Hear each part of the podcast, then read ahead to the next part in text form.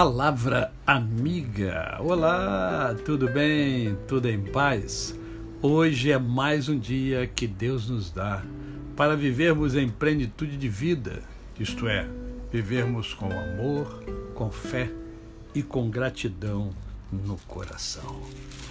Nesta manhã eu quero conversar com você sobre um texto que encontra-se é, no livro de Tiago, capítulo de número 4, versos 13 a 15, e nos diz assim: Atendei agora vós que dizeis: Hoje ou amanhã iremos para a cidade tal, e lá passaremos um ano, e negociaremos e teremos lucros.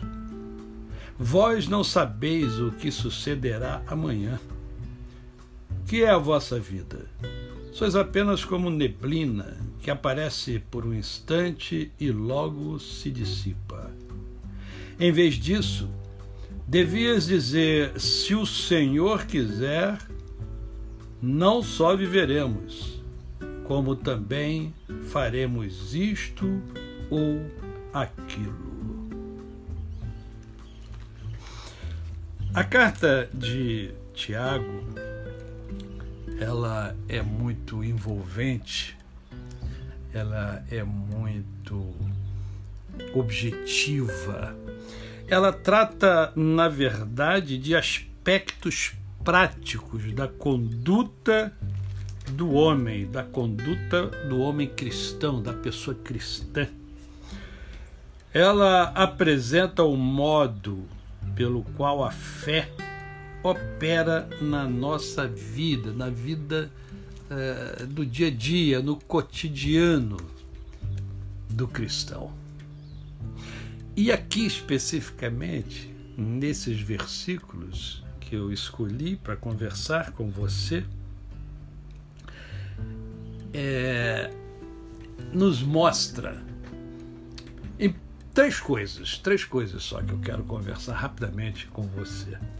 A primeira delas é que é insensatez você deixar Deus de fora da sua vida das coisas materiais. Por que, que eu digo isso? Porque muitas pessoas é, pensam em Deus, vivem em Deus, sentem Deus é, na igreja quando está na igreja, quando está cercado daquele, daquele, de todo aquele ritual, né, de todo aquele culto que é oferecido, é, a, princípio é oferecido a Deus, mas nem sempre é aceito por Ele. Né? É, e entende que é, faz uma separação né?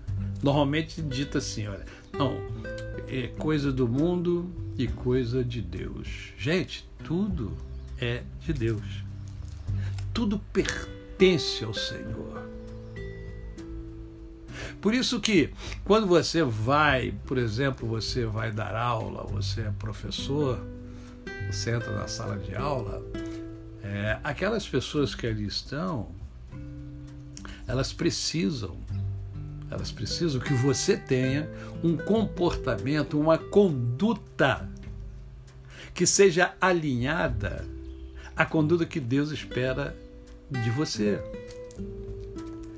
Se você é um dentista, se você é um médico, se você é um advogado, seja qual for a sua profissão, é por meio da sua profissão que Deus quer alcançar outras pessoas. Está, está percebendo a sua importância dentro desse contexto divino? Então não tem que deixar Deus fora de nada. Tem que deixar Deus dentro de tudo da sua vida. A segunda coisa é só pensar em lucro. Tem gente que só pensa em lucro, só pensa em dinheiro. Né? Nada contra o dinheiro, aliás, a Bíblia não é contra o dinheiro. Ela só diz que o amor ao dinheiro é a raiz de todos os males. Então você não pode se apegar ao dinheiro. Ele tem a sua importância, lógico, mas você não pode idolatrar o dinheiro. Só pensar em lucro, só fazer coisas pensando em lucro, pensando em lucro. Não. Isso não é vida plena. Em terceiro e último lugar, e não menos importante, o texto nos mostra o quanto a nossa vida é breve, o quanto a sua vida é breve, o quanto a minha vida é breve.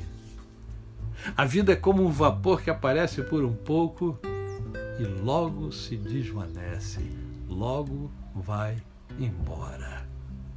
O que você tem feito da sua vida? O que você tem feito do seu hoje, do seu agora, do seu presente? Como eu já disse em outras oportunidades, você só tem o presente. Eu só tenho o presente. O amanhã não nos pertence. E o ontem já passou. O que você tem feito dessa vida que é breve? A você o meu cordial bom dia. Eu sou o pastor Décio Moraes. Quem conhece, não esquece jamais.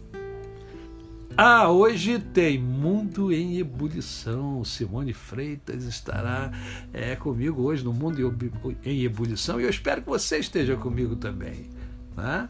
Vamos conversar sobre um assunto muito interessante para mim e para você. Eu espero você no meu canal hoje no YouTube, Décio Moraes. Tá bom? Até mais tarde, você que vai me honrar. E até amanhã, você que vai me honrar aqui no podcast.